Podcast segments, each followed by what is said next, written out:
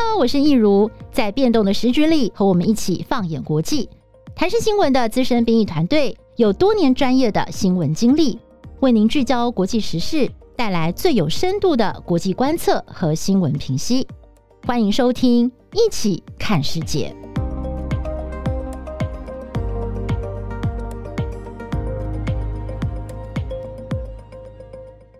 Hello，大家好，我是易如，欢迎收听《一起看世界》Podcast。好快哦，又到了岁末年终，我们很快就要送走二零二一，迎接二零二二了。那今天呢，加入我们 Podcast 讨论行列的是我们国际新闻中心的编译刘仁豪。嗨，仁豪，你好。Hello，一如姐，大家好。仁豪，好久不见了。就是我们虽然平常在办公室常常见面啦，但是就是呃，今年应该是你上次跟我们聊 Podcast 的时候是在讲奥斯卡的电影，对不对？今年年初了。对，然后没过多久就爆发本土疫情，然后就是大家又忙翻天了。然后哎，一直到了岁末年终，哎，真的很开心又可以跟仁豪在这个 Podcast 相会哦。嗯嗯，那今天呢，仁豪要来跟我们聊的题目呢是。任豪他会精选，他觉得在二零二一年哦，以一个国际新闻编译的角度，他认为非常重要的国际大事要跟大家分享。嗯，不过呢，在正式的进入我们的聊天主题之前，哎，不免还是要讲一讲。我觉得怎么到了岁末年终，事情特别多啊，尤其是这这个周末，对不对？就是一直到最近几天余波荡漾，就是全全华语世界都在追王力宏的这个。呃，家务风暴，其实呃，这件事情整个华人圈都很关注啦，尤其是中国的媒体，其实也有大肆在报道这件事情。哦，对，因为这个中国大陆他们最近好像在打这个劣迹艺人，没错，哦，所以就是对这个劣迹艺人的事情，就是他们会特别敏感，哦，特别的关注哇，所以。所以你应该很少有过这样的经验，就是说这个艺人的绯闻或者是家务事，居然也要动用到国际新闻的编译来发新闻发稿，这种经验对不对？必须要关注一下。对啊，没有错，因为这件事情真的是吵得很大哦。那、嗯、呃，刚刚说这个中国最近在这个讨伐劣迹艺人啊，其实就有一个蛮有趣的现象哦，就是当初这个李静蕾她在发文的时候就公开这件事情，他不只是在。IG 上发文，他同时也在微博上用简体字发文哦，那可以看出这就是一个两个市场的使用的这种社交媒体。对，有趣的是，IG 上他那一篇呐、啊，大概就是一百多万人按赞，但是微博上啊，却有一千两百多万人按赞。哇，十倍耶，差十倍，整整差了十倍，所以可见说这件事情啊。主要也是在专打这个中国市场，因为毕竟王力宏最近也都在中国发展，对，再加上中国最近对于劣迹艺人很敏感，对，所以呢，这个呃李金磊他的事，他这个战场啊，也选择在中国开打哦。对，所以我才发现说，台湾的记者就是我们要 follow 这件事情，都要紧盯微博，大家半夜都不敢睡觉，然后去看他们的账号有没有发什么最新的说明，而且我有注意到。王力宏他在讲到说财产分配的时候，其实他很多是用人民币做单位去写，所以他也是必须要对这个广大的这个中国大陆的市场来有所交代啦。所以我觉得，哎，其实我觉得这也是注意到很不一样的问题的的一个一个现象，这样子。那我自己，哎，那所以那个任浩，你有在追剧吗？嗯、还是就只是以一个新闻工作必须要关注的角度去看这件事情？这件事情，我其实。一开始就很 shock，但是后面的这个连续剧我就没有太多的专注来了解他了。哦、了解。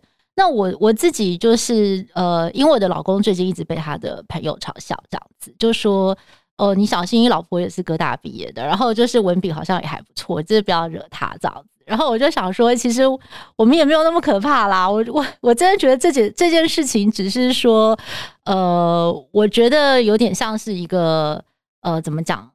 那个有有人形容叫“大老婆”的反击，就是说，可能李静蕾她发出的这个声量很多，是代表说很多传统女性，就是她们在这个社会上面，就是被这个呃主流价值的规范就是压着，已经很久忍很久了，所以这次是一个能量的集体大爆发。对，所以我觉得其实这或许也是一个很好的机会，让大家好好的思考说。呃，就是在一个婚姻或者是家庭里头的分工，或或者是说角色的定位，未来我们是不是要用一个比较新的价值观去看待？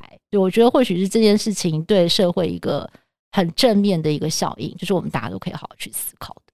那我觉得这次最特别的事，是因为加入了社交媒媒体，是是呃 social media 这件事情，它让一些原本处在男性大人物背后的女性啊，她们重新掌握了这个主导权哦，话语权，对话语权，对，因为过去他们可能要透过传统媒体，那这些男性大人物可能都掌控了传统媒体，对，所以呢，声音就被压下来，对。但这次完全不是，就像易如姐刚刚说的，所有的传统媒体都要照着李金磊他的 Po 文来来走哦，都是被牵着牵着走这样子的，对对。所以呢，这次就可以很明显的看出来。是这个社交媒体在引导传统媒体哦、嗯，没错，这也是一个很大的翻转，就是自媒体时代真的是发挥了它的关键，就是说任何人都可以自由的发声跟发言哦，就是再也没有说有谁的黑手可以去把什么事情遮住这种事情了，对，所以真正的。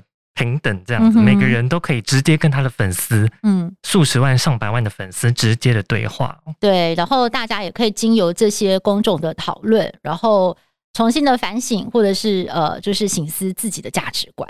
对，没错。嗯，我觉得这很有水平世代的味道哦，就是配一个平等，对不对？更多的平等，更多的沟通跟交流。嗯嗯，好哦。那接下来呢，我们就请仁豪。来帮我们大家介绍一下，哎，我们先来回顾一下。我觉得二零二一年真的是蛮难过的一年，感觉非常漫长哦。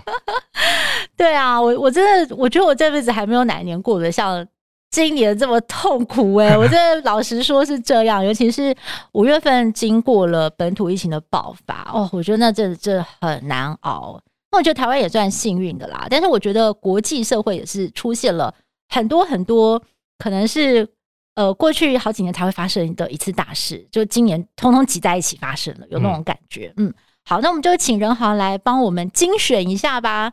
你精选的第一件国际大事是什么呢？如果我们回归到这个年初哦，最令大家深刻的应该就是美国总统拜登他的就职了。而且今年很不一样的是，因为呃，这个拜登在跟川普的选战呢、啊，是把美国社会撕裂的非常的离谱的哦，所以我们就可以看到在这个。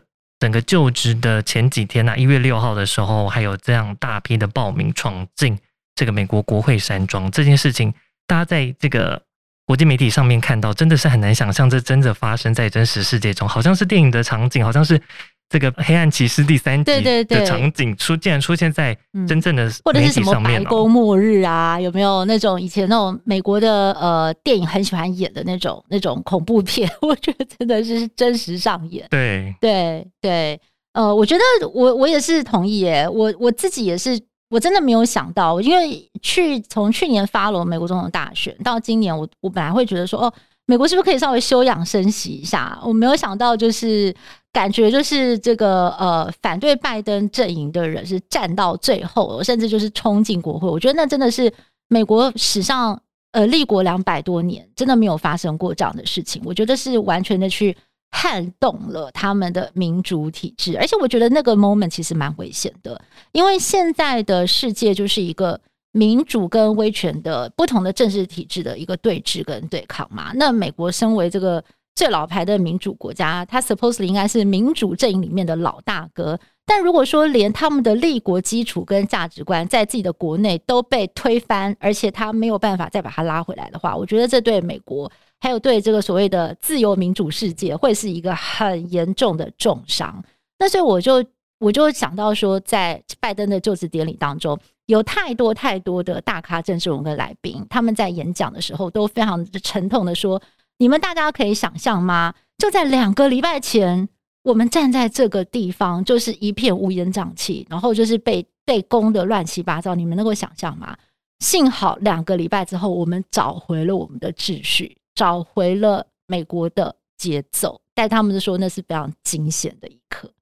对啊，嗯。相信他们也都是难以置信的啦。对对，对，所以这个是你认为在今年第一个就是非常值得关注跟回顾的大事。嗯，对啊。再来呢？再来呢，就是到了三月的时候发生，也是很令人不可思议的事情，就是我们长荣的长四号货轮哦，就整个卡在苏伊士运河哦。我记得我当时收到这个外电消息的时候，其实还不敢相信啊，因为是没有看到画面的。那以我们电视新闻来讲，画面是最重要的。所以在看到画面之前，我们其实都有一种很莫呃，就是不不知道到底发生什么事了。嗯、直到第一，一个一个货轮可以怎么样卡，可以怎么样把一个运河卡住呢？完全没有办法想象说什么叫做卡住运河哦。等到第一张照片传回来的时候，看到那个货轮整个这样，就是真的打横卡住了整个运河。还还想说，这到底会不会是假新闻？以为是卡通片或合成的，对不对？没错，因为毕竟现在真的是敏感度要够高哦。那第一次看到这个状态哦，真的是很难相信这种事还会发生啊！这也就是大家说的这种黑天鹅的现象哦。好，我们讲的这黑天鹅，就是说本来认为是非常非常不可能发生的事情，但是就发生了，而且杀得大家措手不及。嗯哼，嗯，没有错。我记得那个时候就是长长四轮事件，就是。大家就用用了一个字叫什么“大排长荣”，对不对？对，还去调侃了一下长荣。长荣对，但是其实这艘货轮，我们后来去查了啊，它它背后好多不同国家的这个呃船务公司负责不同的部门，像有些是货流呃这个物流啊，有些是这个上面的船务工啊等等，就是还有就是连这艘船的国籍呃这个国籍什么的，就是。你就会感觉到说，现在真的是个地球村，对不对？没错，没错。对，就是真的。它虽然是这个台湾长荣，但是问题是，它是真的是上面就像是一个小型的联合国一样。嗯、然后我记得那个时候，我们的这个一起看世界 Podcast 也请了信安哥来帮我们回顾，说其实苏伊士运河过去非常精彩的世界，就卡了很多次，卡了很多次，而且呃，以前都是因为这个嗯。战争啊，或者是国家之间利益的冲突跟纠葛嘛，就是卡了。但是没有没有一次像这次那么无厘头，就是莫名其妙，不是说为了什么政治目的或者是国家利益去卡它，它就真的就是不小心不小心就卡住了，对，就就倒在那边。所以这个也真的就是一个，就像是呃任豪说的啦，飞黑天鹅飞来的一只黑天鹅这样。对，而且它跟前几次的差异最大的是。当时之前卡住的时候，没有像现在这么的全球化，全球的贸易这么的兴盛哦。嗯、所以呢，当时卡住就是一个影响性是比较小的，不像现在是全球性的一个危机，包括就是造成了供应链的危机啊，包括。就是这个船卡在苏伊士运河，每小时全球的贸易是损失一百一十亿台币耶！哇哦，对、啊，哇哦，真的很多耶！对，然后那时候大家很担心，好像各种什么民生物资都会被卡住，是不是？对啊，甚至那时候我还听到有人担心什么卫生纸什么的可能都会缺货，好像还有薯饼卡在海上，对对，还有什么咖啡豆啊 什么的，就崩溃，对，一大堆东西都卡在上面，哇！所以。真的是个地球村哦，就是在地球任何一个角落发生的事情，其实都有可能会有这个蝴蝶效应连带的影响到我们的生活。嗯，好，那再来第三个事情呢？第三个啊，这个就是我觉得是今年一个大要进，科技的大要进呢，就是民营公司他们上太空旅游这件事情哦。那多多少少也是受到疫情的影响，让这个整个科技的进步是往前跳跃了一大步哦。原本只是呃，这样子往前走，那今年是大大的跳了一步哦。就是呢，在今年七月的时候啊，最先是由呃英国的富豪，他的这个维珍银河公司的创办人，他来首先上太空哦。布兰森，对对，布兰森。嗯、那他当时就搭着这个太空飞机啊，到了这个大气层跟太空的交界处，还体验了无重力状态哦。那当时，因为现在科技的发展，所以整个过程都是网络直播。那大家都在全世界都在关注这件事情，因为过去太空都是掌握在政府手中，像 NASA。那现在已经情况不一样了，都转到了民间公司，所以是一个时代的分界。嗯哼，嗯，对，而且这些太空富豪们就是。呃，纷纷上太空，还包括了很多的素人嘛，所以你可以感觉到，就是说，在过去，哦、呃，好像是以这个 NASA 或者是国家力量为主导的这个太空科技，现在呢，这个整个实力都转到了民间，至少在美国是这个样子。所以再加上最近这个日本富豪前泽有作，对不对？他也上了太空，对对，所以我下一个还蛮期待的，就是马斯克他什么时候去啊？哦，他买了这个维珍银河的票哦，对，他要搭准备搭乘维维珍银河他的太空飞机要上到太空哦。嗯，是什么时候？时间点？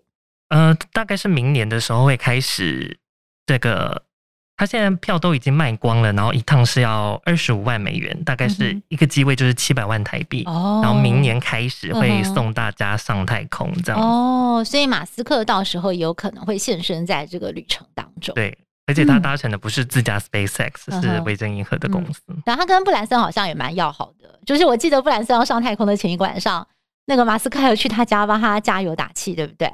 对啊，哎，然后我蛮好奇的，如果以后啊，就是这个太空旅行再过个十年甚至二十年变成了一个常态之后，你会想要去吗？当然会想去，真的吗？对，可是到时候我的年纪长了，我不确定我还有没有这种冒险的心啦。哦，其实你现在问我的话，我都会有点犹豫了耶。嗯，就是说，就算我真的可以付得起那个昂贵的票价，我也会担心，就是哎，我去了之后会不会有什么样的风险？对啊，哦，对对对，所以我觉得，呃，但是我相信还是会很多人会想要去体验这件事情啊。对啊，像是我觉得很印象深刻的就是布兰森他自己啊，他在这个太太空上体验无重力状态的时候，他说了一句话哦，他说他曾经是一个怀有梦想的小孩子，怀抱着梦想抬头看着星星，那现在他已经是在这个太空驾驶舱的一个大人了，嗯，所以他要跟下一代的梦想家讲的是，就是。看看我们做到了些什么，你可以去想象你们未来的成就可以有多大哦。嗯，我觉得这件事是相当感人的一件事，因为他就是一个从小怀抱着太空梦的人，然后如今成为第一个上到太空的富豪哦。嗯，对，真的耶。所以我觉得这个世界的进步真的是很快很快。我们小时候觉得不太可能发生的事情，现在都已经实现了。嗯，那接下来呢？再来呢，就要回到地表喽。那这个今年的大事不得不提，一定就是东京奥运了。毕竟是四年一次，但是今年因为呃本来是去年要举办，但是因为疫情的关系延后一年举办了。对，而且呢，它整个就是非常的呃能够举办下来是真的不容易哦，因为包括呢在这个开幕式的前几天呐、啊，整个。因为日本的疫情，因为 Delta 的因素哦，所以整个确诊数大飙升呐，还第四度的进入工位紧急状态哦，所以呢，就连在这个开幕式的两天前，冬奥的委员会还说不排除在最后一刻要取消。哎，哇！全球的选手都已经到了日本了，结果呃，他们说出这样的话，也是让人觉得这个冬奥到底有没有办法举办得成哦？嗯哼。对啊，所以是这么大的事情都受到疫情这么严重的影响，也是让人觉得，呃，这是今年奥运一个一个很大的重点了。嗯哼，对。但是我倒觉得啊，就是那个时候大家就是对冬奥多所抱怨，但是在这个大家的批评跟质疑声浪当中，最后还是登场了。但其实我觉得这个对人类是一个很重要的贡献。因为其实我觉得，在过去这两年的时间当中，大家每天呢，这个对抗新冠肺炎已经成了我们每个人的生活日常。其实台湾还好嘛，但是呃，我们经过了那三个月的封，呃，两三个月的封城生活，也也可以知道说，那欧美国家或者世界上其他国家的人，在过去这两年是怎么生活的，真的是很痛苦啊！我觉得，所以这个奥运的举办，我觉得是非常激励人心的。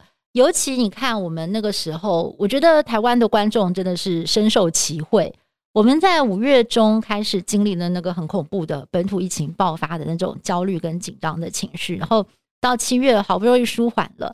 诶，这个时候东京奥运在七月底登场，然后一连串，你看我们今年台湾的选手表现的这么好，夺牌啊什么什么的，然后大家可以有好几个晚上可以不用管新冠疫情的新闻呢，我们就是。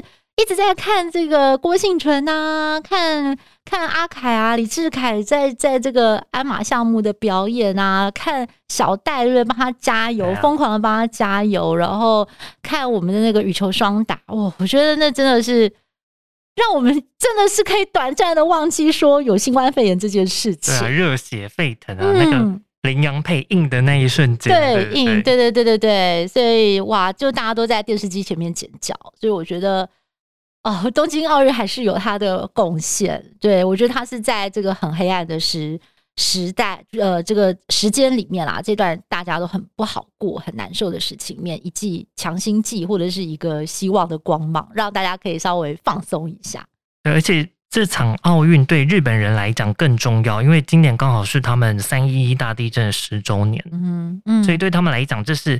本来就定位这个东京奥运应该是一个重生的概念，对对，所以非举办不可，嗯硬着头皮也要举办。嗯，二零二零 plus one 加一，没错，的确办完奥运之后，他们的那个疫情有飙升，就是那一阵子，但是很快的，他们的疫情就控制下来了，而且到现在其实都控制的还不错。对，其实，在三个月内的时间，马上就把这个东京和大阪的。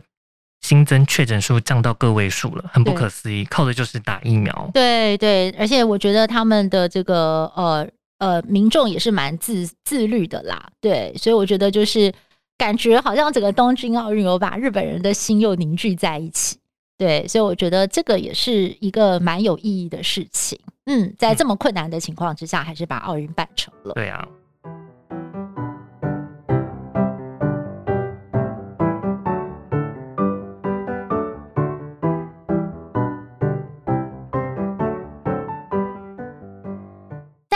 第五件事，好，再来，我们就是要看到哦，就是在八月的时候，呃，美军要来撤离阿富汗。嗯哼，那这个原本是想说，这个阿富汗政府军还可以撑一阵子，但没想到旋风式就被塔利班给拿下了，也是让大家跌破眼镜，包括。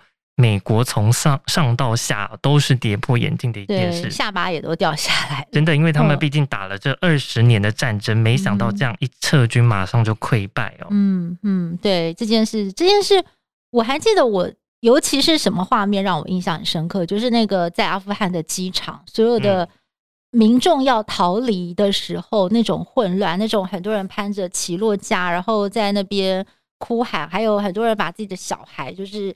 举高高的，然后让联军呃或者是美军的这个呃军人可以把他们的小孩给抱走。对，那我觉得那种那种撤离的混乱，所以那个时候大家都把这个画面跟一九七五年对不对？越战就是西贡西贡大逃亡、西贡大撤退的这个，就是美国的最后一架直升机从这个西贡的美国。大使馆的屋顶离开的那个经典画面哦，去做类比。那我觉得国际上对这件事情的看法是认为说，以美国一个这么强大的国家，他不应该在撤军的事情上，就是在媒体前面呈现出这种杂乱无章、这么混乱的情况。而且就是说，怎么会你没有你你要你要断后嘛？你要撤退，你一定要有人负责断后，对不对？要压压后，然后就是要 make sure。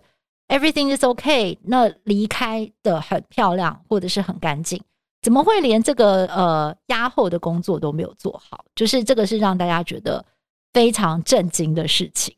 嗯嗯，那大家就会想说，尤其是以台湾观众来讲啊，就是会认为说，美军就这样子抛下他们打仗二十年的这个伙伴哦，那到时候会不会也这样子抛下台湾呢？嗯，那。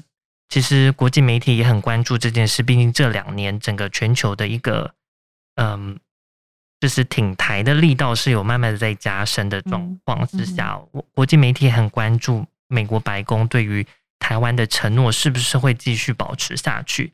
那其实，呃，美国的国安顾问苏利文他是有强调说，阿富汗跟台湾的状况是截然不同的，嗯，所以他也是有再三再三的承诺对台湾的这个承诺，嗯，但是。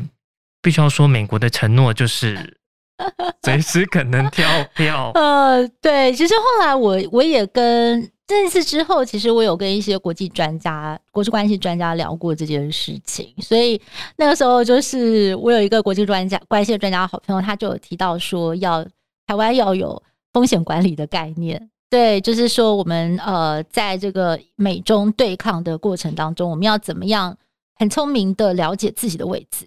对，我们要怎么样去做这个风险管控？那这个可能是台湾未来二十年、三十年都得面对到的问题，都得去，都得去思考。对，对对对，嗯。不过是有一部分的学者的想法是认为说，这次美军会坚持要在二十年后来撤离阿富汗，嗯，主要就是他们想要集中他们的资源来对抗主要的敌人。Pivot to Asia 的概念，也就是呃，拜登口中这个。最大地缘政治的挑战呢、啊、是中国。嗯，如果是以这个观点来看，台湾的位置就确实跟阿富汗截然不同了。毕竟这个是呃美国以美国为首的西方联盟，如果要对抗中国的话，台湾一定是一个很重要的位置。嗯，那如果以这样的观点来看，那台湾就是呃那个很重要的一个角色了。嗯，所以反而是在未来的二十年、三十年，如果美中对抗跟美中竞争的态势不变的话，那台湾反而要处理的议题跟阿富汗是不同的，对，对不对？就是说。台湾要担心的不是会不会被抛弃的问题，台湾要担心的是如何在两强的抗衡中间，我们去找一个我们可以自立的位置。对，然后想办法壮大自己，毕竟靠自己还是最重要。嗯，对，所以这个可能是台湾未来，就是不管哪个政党啊，哪位这个领导人啊，就是我觉得就是大家都必须要去面对的课题了。嗯，是。好，再来呢，第六个是什么呢？第六个是呃，德国总理梅克尔在今年的十月的时候下台一鞠躬哦，嗯，那他是已经做了整整十六年的时间，所以这个新闻刚出来的时候也是让我非常的震惊啊，因为嗯，就是从我学生时期以来有关注国际新闻以来，德国总理就一直是梅克尔哦，嗯，所以他的下台真的是象征了一个时代的结束。我记得。那时候在看 CNN 报道他的一个回忆的专题的时候，那个主播也是看着这荧幕叹了一大口气，说：“我没有办法相信我接下来要讲的话。”德国前总理梅克尔，对，或者是德国总理肖兹哦，对对对，好奇怪，我我从德国总理梅克尔下台之后，还我还没有在新闻报道里面讲过一个肖兹，肖兹，你知道吗？哇，真的是蛮难念的，而且听说肖兹也是。蛮无聊的人，对不对？其实无聊不是不好哦，我我觉得无聊可能也是一种美德，就是平平稳稳的这样。对对对对对，但是的确，我要呼应一下任豪讲的，就是你讲说那个，你从有记忆就是看新闻以来，德国一直总理就是梅克尔，他们最喜欢开的一个玩笑就是说，德国现在十六岁的以前的小孩，他不知道说德国总理可以有男神呢、欸。对，不知道可以换人，对对，也不知道可以换人，然后就一直都是啊，就是梅克尔啊，然后他们都是会昵称她叫做妈咪嘛，德国妈咪，德国妈咪，对，而且她也是一个欧洲女王，嗯，就是因为她在，她是一个欧盟非常稳定的力量，那所以她的这个呃卸任，对，就是对于未来的这个欧盟，是不是马克宏他可以服得了众人吗？他可以去担任这个调和顶戴的工作吗？其实大家也是。对他打了一个问号，因为马克宏的脾气比较冲嘛，他没有像梅克尔这么的沉稳。对对对，这也是一个问题。但是我们回顾梅克尔这十六年，就是他真的是树立了一个很好的领袖的典范，因为他非常非常的稳，哦，他非常的稳，而且他很低调。他做，因为他是个科学家嘛，对物理学家，所以他做事情就是实事求是，然后他也不不不不耍很多的花招，所以他的这个执政风格就是非常的稳健。对，包括他处理这个欧债危机呀，或金融危机等等的，那个时候他厉行总结政策，也是被其他像什么葡萄牙这些国家骂的要死，希腊。但是后来呢，就是呃，他他带领欧洲走出了这个欧债危机，其实很多人也是非常的呃敬佩他。但他生这个职业生涯当中最大的争议，应该就是这个难民危机的问题，嗯、因为他是一个。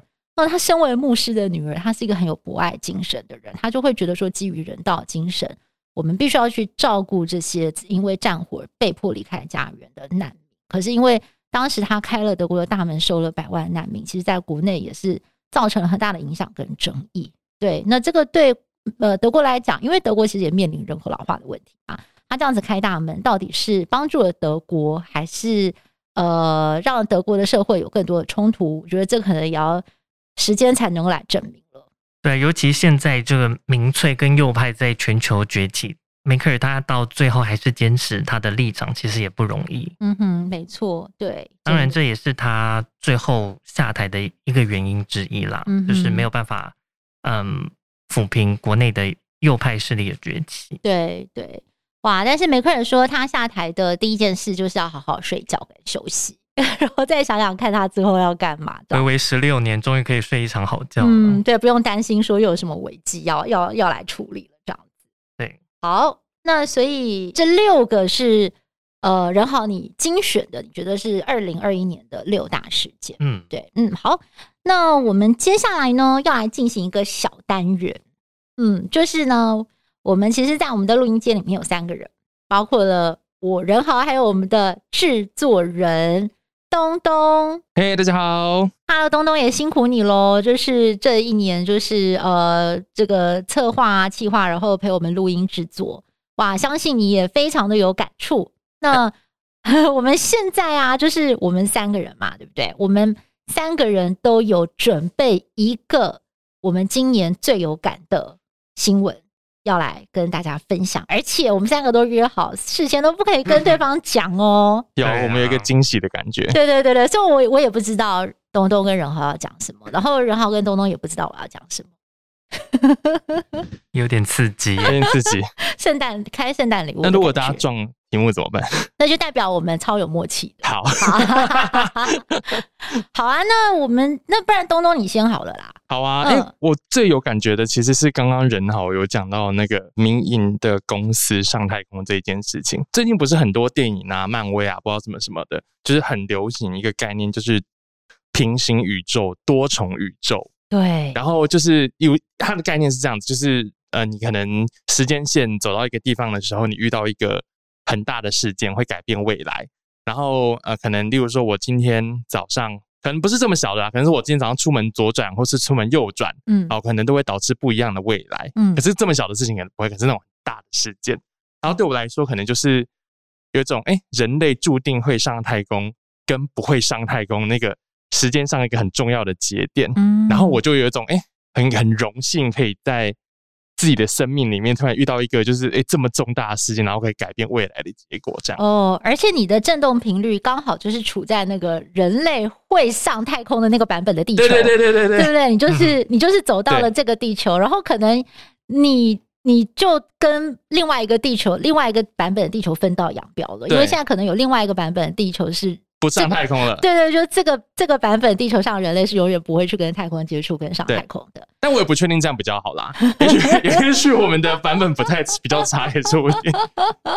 我记得那时候贝佐斯下来之后，他接受媒体的访问哦，因为大家都其实会骂他说，呃，你花这么多钱，然后又制造这么多污染，只为了这样上去体验个四分钟。嗯，但他说了一句很重要的话，他说地球的问题是需要解决的，没有错。但是人类也应该往前看，嗯，就是不能因为呃局限住，一定要留在地球而放弃去探索太空。对，而且我觉得这是一个 vision，搞不好就是因为我们去探索了太空，我们为自己争取到更多的时间跟空间来解决地球的问题。没错，也许解决地球问题的答案就在太空。嗯，对，也说不定哎、欸。啊、嗯，我觉得东东你分享这个我也是超有感触的，我真的很相信哎、欸，就是我们在不同的振动频率啊。就是会把我们带到一个更好的版本。就是假设说，如果今天我们是处在一个比较有爱、比较祥和、比较和平的版本，就是我们内心保持比较平静的话，就是我们投射出来外在的地球，或者是我们跟上的那个地球，应该也会是一个比较祥和、比较 peaceful 的版本的地球。不过我也想呼应一下刚刚那个人豪讲的，就是贝佐斯被人家骂这件事情。后来因为我经手到这个新闻的时候，我就有一种。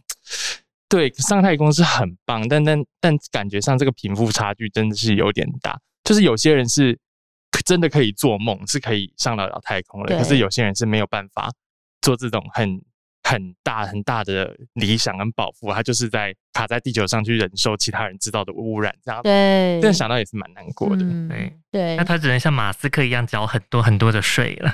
对对，一百一十亿美元的税。嗯。很少吧？对啊，所以东东，你刚刚提到那个贫富差距的问题，的确也是现在人类也是走到了一个关卡啦。我们这有没有真的要去解决这件事情？那富人是不是能够改变这个呃传统的消费习惯，不要再用物质主义来定义我们的人生，都让地球可以喘一口气？哇！我突然想到，我们刚刚讲这一大串话里面，我们这个今年的每个议题几乎都有碰到哎、包括你刚刚说的，就是。呃，改变生活习惯，就是上个月我们有谈到那个，嗯、呃，那个马诶马里会马里会马里会马里会他先生写的那一本书，对不对？就是我要的新人生，对啊、怎么样断舍离？对。可是有时候我我也在想要实行这件事情，嗯、可是我就会觉得说，凭什么其他人可以过好日子，然后我就要在这边断舍？哦、就是我觉得那 个人性那个心态是有一点跨不太过去。对对对，不过没有关系啊，我们就是呃。我们都要呃，怎么讲？我觉得是对，要善待自己啦。对对对，善待自己。对对，让让自己在最舒服的、舒适的步调之下去做改变。嗯，然后呢？对啊，然后呢？你的 surprise 是什么？其实也没有很 surprise，、oh. 其实就是梅克尔下台，因为这件事对我来说真的很冲击耶，真的、哦，我就是一个支持女性主义的男性。哇，好开心，感谢你，对，就是掌声，掌声，对，让他这样的女性领导人在这样国际政治的舞台站了十六年，真的是很不可思议的事，而且要知道。之前呃，一个德国传奇前总理科尔哦，嗯，他前阵子过世了。他之前在党内都称呼梅克尔，如果翻译成英文的话是叫 My Girl 小姑娘啊，对，就这样叫她小姑娘、小女孩。对，那这样的人一步一步的走上来，那 CNN 给他的注解是三个形容词啦：冷静、安静又有所保留。所以他是这样子，呃，被大家不不被大家看好，然后大家都呃瞧不起他。甚至是，呃，假装没看到他的这个状态之下，他默默的这样崛起的，然后走上了德国政治最高的位置哦。嗯，所以真的是很不可思议。我也非常的喜欢梅克尔，诶，他下台其实我也真的很伤心，因为我觉得在川普当美国总统那四年，我老实说，我真的要疯掉了。我 每天播新闻都觉得，哦天哪，还还有在更刺激的事情会发生吗？但是我每天醒来看到，哎。德国还是梅克尔哦哦，OK，我安心了，定心，了。德国还是梅克尔，就是我觉得这个世界还还没有整个 totally go crazy，就是我觉得还是有一个很棒的人在那里告诉我们一个。卓越的领导人应该是长怎样的？对，而且最经典的照片就是有个 G 团体的那一张照片，嗯，这个梅克尔站着，然后压制这样川普在那边啊叉着腰，然后呢讲狂言这样。对，就是梅克尔就是 No No，哇，他就是很坚毅这样。没错，但是我我真的觉得梅克尔啊，他不只是我们这个世代需要的领导人，我觉得或许就是呃，就像东东讲的那个地球版本的故事。如果地球未来真的是可以朝一个更多元、更平等、更有爱的版本前进的话，我觉得未来的世界应该会有越来越多像梅克尔这样子的领导人可以脱颖而出。嗯，嗯没错，对。我希望，如果真的哪一天达到男女平权的时候，是希望我们不要再去讨论她是一个女性总理，对，应该要认为女性总理是非常稀松平常平常的事情，对，对不会再去说哦。女消防员、女警官这样子的事情，还有我也很讨厌被人家说女主播，超讨厌的，真的。嗯，我很不喜欢。我觉得为什么要去强调那个女女性？对，就是这就是一份工作。对，那就是对大家可能潜移默化有一些呃这个性别的刻板印象。对，那等那一天刻板印象真的解除之后，大家也不会去。多加讨论性别的问题。嗯，没错。我让我想到，就是在这一波这几波的性别浪潮之下，好莱坞其实也做出了蛮多改变，因为他们之前立的那个法规嘛，就是每一个、嗯、呃每一个电影里面都需要各种性别跟各种人种嘛，对，以至于我现在在电影里面。如果没有看到多元人种，我反而就觉得很奇怪，我觉得这个电影怪怪的。对，这哪里？我已经我已经没有办法再回去那种很二元性别或者是很单一种族的电影。对，就是肤色突然变得很白的那种电影，对对对对对，我就觉得很奇怪，很奇怪。对，而且我我第一次注意到这个改变，其实是从 Netflix 开始。嗯，嗯嗯，我发现就是他们在很多电影的选角上面开始呃让。不同的肤色、不同的种族的人，就是大量的进来，而且就是当男女主角，或者是就是担任非常重要的一个角色。那我觉得这些都是一个时代的翻转。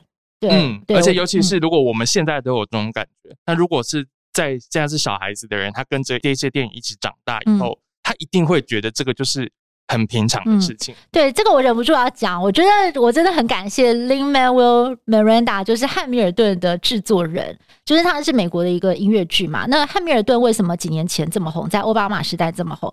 他就是就在百老汇打破了这个创举，他大量的启用非裔、西班牙裔的演呃演员，百老汇的这些演员哦，亚裔的去演。华盛顿对，去演汉密尔顿，去去演这些美国的开国元勋，完全颠覆了大家对种族肤色的想象跟界限。对，所以我我觉得那个是那也是一个很大很了不起的一个创举。对对，然后接下来就哇风起云涌。嗯，对。易如姐呢？嗯，好，所以就换我。哎，我的我的故事就很小一个哦，但是呃，这也是我觉得今年我最喜欢的故事。又小又精彩才是最棒。没有啦，东京奥运其实我之前有在节目里面跟大家分享过，就是让我最感动的一幕，当时在跳高的项目，还记得吗？两面金牌的故事，是不是有两个人，然后要拼最后金牌？对对对对对，就是卡达的跳高选手叫巴西姆，跟意大利的选手叫坦贝里，他们两个在决赛的时候拼了两个多小时，难分难舍。听到两个人都精疲力竭，而且其实两个人的身体都伤痕累累了，真的是已经快要不行了。结果这个时候突然应该是巴西姆，他就跑去跟裁判说：“Can we have two golds？” 就是那我们可以有两面金牌吗？裁判就说：“可以呀，你们两个同意就可以呀。”就两个当场抱在一起痛哭哇！我觉得那幕。他们说这是奥运百年来的第一次，之前还有一次也是两面金牌，可是那一次是因为有争议，判决有争议才有两面金牌。